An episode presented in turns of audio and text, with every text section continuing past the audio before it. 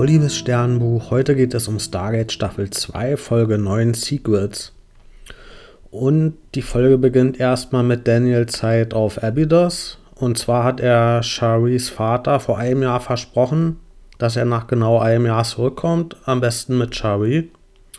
Allerdings haben wir nun die Situation, dass Shari noch nicht befreit wurde oder zurückgekommen ist oder sonst irgendwas.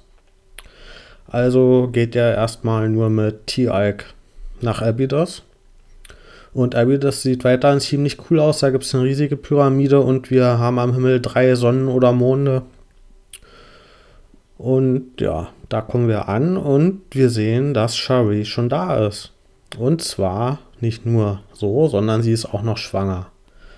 Also Riesenüberraschung für Daniel. So, dann kommt das Intro der Folge und danach erfahren wir direkt, dass ähm, der Guault in Shari im Hintergrund bleibt, solange sie schwanger ist und deswegen hat sie Kontrolle über ihren Körper und konnte halt zurück nach Abydos. Und wir erfahren auch, dass Apophis der Vater ist und das Kind soll der neue Host für Apophis werden. Das ist wohl eine ziemliche Einmaligkeit, dass sich Goa'uld ja selbst um den Nachwuchs der Hosts kümmern und nicht einfach in irgendwelche Körper reingehen, die es schon gibt und sich da den besten aussuchen, sondern ja, dass er sich selbst darum kümmern und um, quasi da, dass es zur Fortpflanzung kommt. Und Daniel läuft erstmal geschockt weg und ja, der findet es nicht so toll, dass Sherry schwanger ist. Und der ist auch skeptisch wegen der Kontrolle, ob das wirklich sie ist oder der Goa'uld in ihr. Und ja, der ist erstmal hm, da nicht sehr einfühlsam, sondern er sieht sich hier quasi als Opfer. Hm, allerdings läuft Tialk nicht weg, sondern er entschuldigt sich bei Shabri, weil er halt als Jafar von Apophis ja wahrscheinlich mitgeholfen hat, sie oder zumindest viele Leute von ihr gefangen zu nehmen. Und ja, wir erfahren dann auch, dass Sharey die Erinnerung von ihrem Goa'uld hat. Also jetzt nicht direkt als Erinnerung, aber zumindest einzelne Bilder. Und deswegen kann sie sich sogar auch an Tialk erinnern und daran, was passiert ist. Und dadurch erfahren wir auch, dass Apophis durch seine Niederlagen in der Vergangenheit kein System Lord mehr ist. Also der hat einiges an Macht verloren. Und Tialk will das Wissen von Sharway nutzen, also dass sie Zugriff auch auf das Wissen des Goa'ulds hat und will sie eigentlich zurück zum Stargate Center bringen. Und Daniel ist komplett dagegen, der will sie schützen und er will nicht, dass mit ihr Experimente gemacht werden. Am Ende kriegt dann Daniel aber doch noch die Kurve und er ist dann doch supportive und ja, unterstützt Sharway und hat dann auch Mitgefühl mit ihr und ja, da gibt es dann ein paar romantische Szenen, die auch mal wieder schön von der Musik unterlegt werden. Und es hat mir gut gefallen, dass Daniel ja hier nicht so abweisend geblieben ist, weil letztendlich ist sie die, die von Apophis entführt wurde, die gegen ihren Willen schwanger geworden ist. Und ja, da ist, glaube ich, eher sie, die, die die Unterstützung braucht und die das hauptsächliche Problem hat und nicht Daniel. Und da fand ich es gut, dass er die Kurve gekriegt hat und nicht ewig mit seinen Gefühlen gehadert hat, sondern er erkannt hat, dass er sie liebt und ja. Ähm, sie entscheiden dann, dass sie TRX Plan umsetzen wollen. Also Shari zumindest zur Erde zu bringen. Und der Vater will ihr dann befehlen, dass sie mitgeht, aber das Stargate-Team sagt, nee, nee, das muss es schon selbst entscheiden, was er macht. Und ja, und sie entscheidet sich dann aber auch dazu, dass sie mitkommt zur Erde und dann vielleicht zumindest bis zur Geburt ein paar schöne Momente noch mit Daniel hat und dass sie vielleicht auch im Kampf gegen Apophis damit helfen kann. Und es gibt aber eine Überraschung. Durchs Sterntor kommt nicht Apophis, sondern Heruur. Also der hat das gewittert, dass oder irgendwie rausgefunden, dass hier Charé ist mit dem Nachkommen vom Apophis und ja, der möchte Apophis schwächen.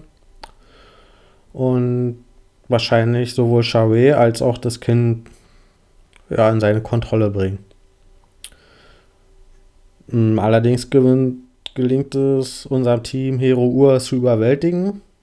Der muss dann erstmal einen Rückzug durch seinen Ringtransporter mm, einleiten und dadurch ist allerdings der Weg frei für Apophis. Und der schafft es, Sharway wieder mit sich zu nehmen. Und was jetzt mit dem Kind genau passiert ist, das ist, glaube ich, unklar. Also Apophis wurde gesagt, dass Hero Ur dieses Kind unter Kontrolle oder in Gefangenschaft genommen hat, aber ob das wirklich so war oder ob Tialk hm, das nicht erst zu ihrem Vater gebracht hat, das wissen wir noch nicht genau.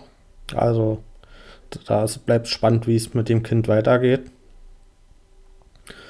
Aber es gibt vielleicht Hoffnung, dass Sharway vielleicht jetzt durch die Schwangerschaft und dadurch, dass sie jetzt erlebt hat, wie sie gegen den Goa'uld Widerstand leisten kann, dass ja, sie, sie vielleicht ein bisschen Einfluss nehmen kann und sie hat auf jeden Fall das Stargate-Team bisher nicht verraten und das ist ein Zeichen dafür, dass es da auch noch einen Hoffnungsschimmer gibt. Im, im anderen Handlungsstreng, äh, da lernen wir Carters Vater kennen, der heißt Jake und der ist auch General und hat wohl zusammen mit Hammond gedient und die kennen sich.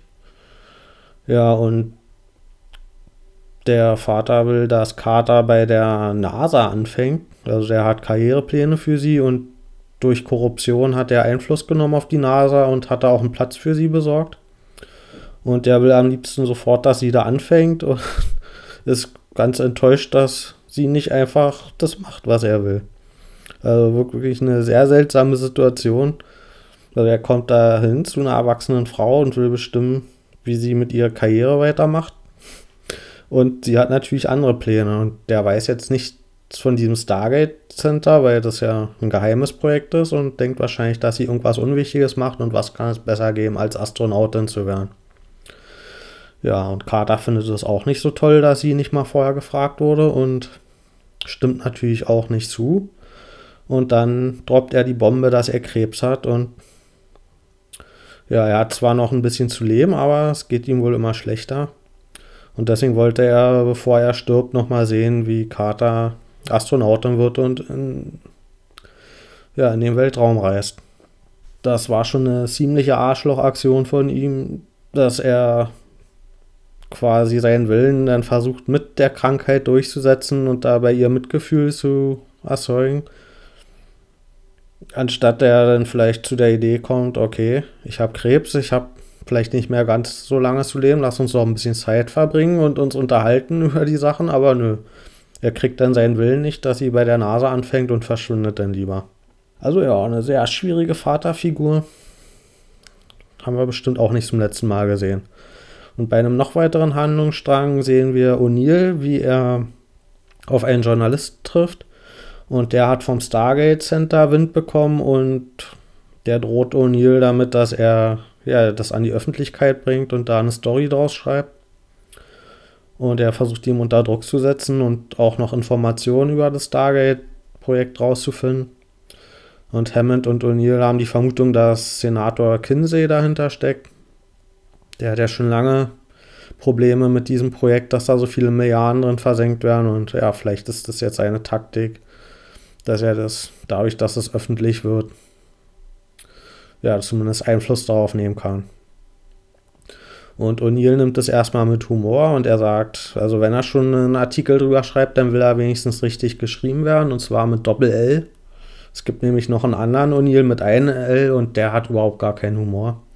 Das ist ziemlich sicher eine Anspielung auf den Film von Stargate von Roland Emmerich, wo er da gibt es halt auch einen O'Neill, der wird aber nur mit einem L geschrieben und das, da ist O'Neill noch ziemlich anders ausgelegt und das ist eher so ein humorloser, trockener Militärtyp, so ein Muskelprotz. Ja, und da war das sicherlich eine Anspielung drauf. Hm, bevor da was passieren kann, wird der Journalist allerdings von einem Auto totgefahren. Das heißt, dieser Handlungsstrang wird erstmal sehr tragisch beendet.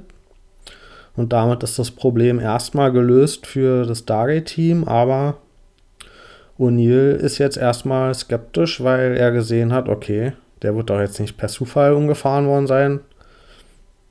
Welche Kräfte vom Stargate Center oder sonst wo greifen zu solchen Mitteln zurück? Aber Hammond versichert ihm erstmal, dass das wirklich nur ein Unfall war und damit ist das Thema erstmal erledigt, aber ich glaube auch, dass das nochmal vorkommen wird.